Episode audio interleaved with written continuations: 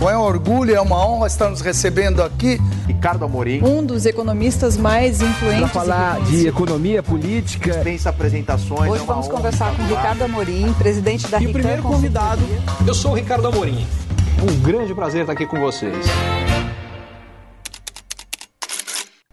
100 dias de governo Lula. E ainda que, por um lado, seja muito pouco tempo para chegar a conclusões definitivas a respeito de qualquer governo, por outro, a gente já tem indicações significativas para ter é, impressões iniciais que não são meros chutes. E o resumo da ópera é, por um lado, ao contrário do que nesse Brasil hiperpolarizado você tem os adoradores e, os, uh, e aqueles que odeiam um ou outro lado do espectro político. Do lado dos que odeiam uh, a perspectiva de uma vitória de Lula, o que se pregava é que uma vez Lula entrando no governo, o Brasil ia afundar. Isso não aconteceu.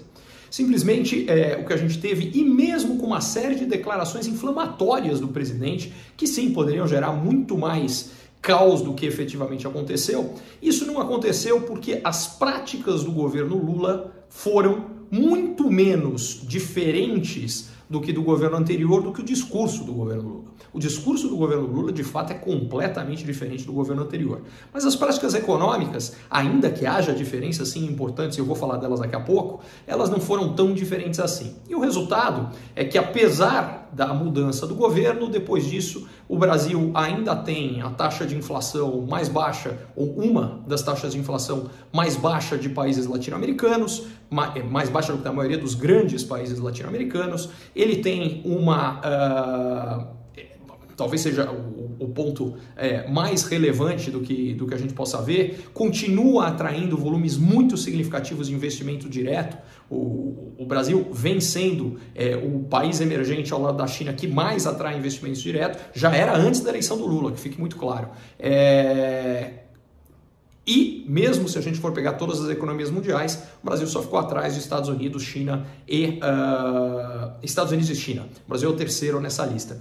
E uh, por outro lado, também precisa ser reconhecido que marginalmente a gente teve pioras nos principais indicadores. Então a inflação, de fato, ela está mais baixa, inclusive, do que países desenvolvidos, mais baixa do que os Estados Unidos, por exemplo. Mas a inflação brasileira, ela vem, e a expectativa de inflação principalmente, a expectativa de inflação vem subindo. Uh, e isso é um péssimo sinal. E isso foi algo causado pelo governo Lula. Foi causado pelo governo Lula ao questionar as metas de inflação, ao atacar o presidente do Banco Central, ao é, colocar em dúvida a importância de prudência fiscal, ao acabar com a, o teto de gastos públicos.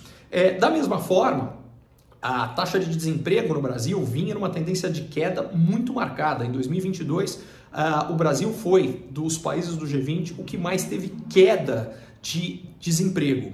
E essa tendência se inverteu nos últimos meses. O que significa o seguinte: por um lado, não, a entrada do governo Lula não causou um caos no Brasil como alguns pregavam. Por outro, também aqueles que defendiam o governo e falavam: não, agora, uma vez Lula no, no, no governo, tudo vai mudar, o pobre vai estar numa situação melhor. O que a gente está vendo é o desemprego aumentando e a inflação sinalizando para cima. Essas duas coisas elas têm impacto negativo nos pobres. E aí vem a questão: 100 dias é muito pouco. Se a gente continuar com políticas econômicas como as que eu falei, ou o governo tirou empresas do programa de privatização, ao longo de quatro anos, se não um caos, a gente pode continuar a ter pioras graduais, mas que vão se somando e que ao longo do tempo vão ficando maiores, maiores e maiores, e o custo para a economia brasileira e para todos os brasileiros acaba sendo bem significativo.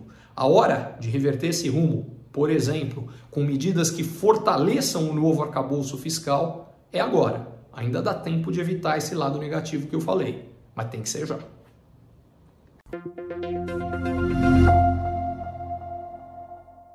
Curtiu esse conteúdo? Assine para receber quando cada um dos próximos for publicado. E se de repente você achar que algum colega, amigo ou alguém da sua família pode gostar também, lembre de compartilhar. Até a próxima!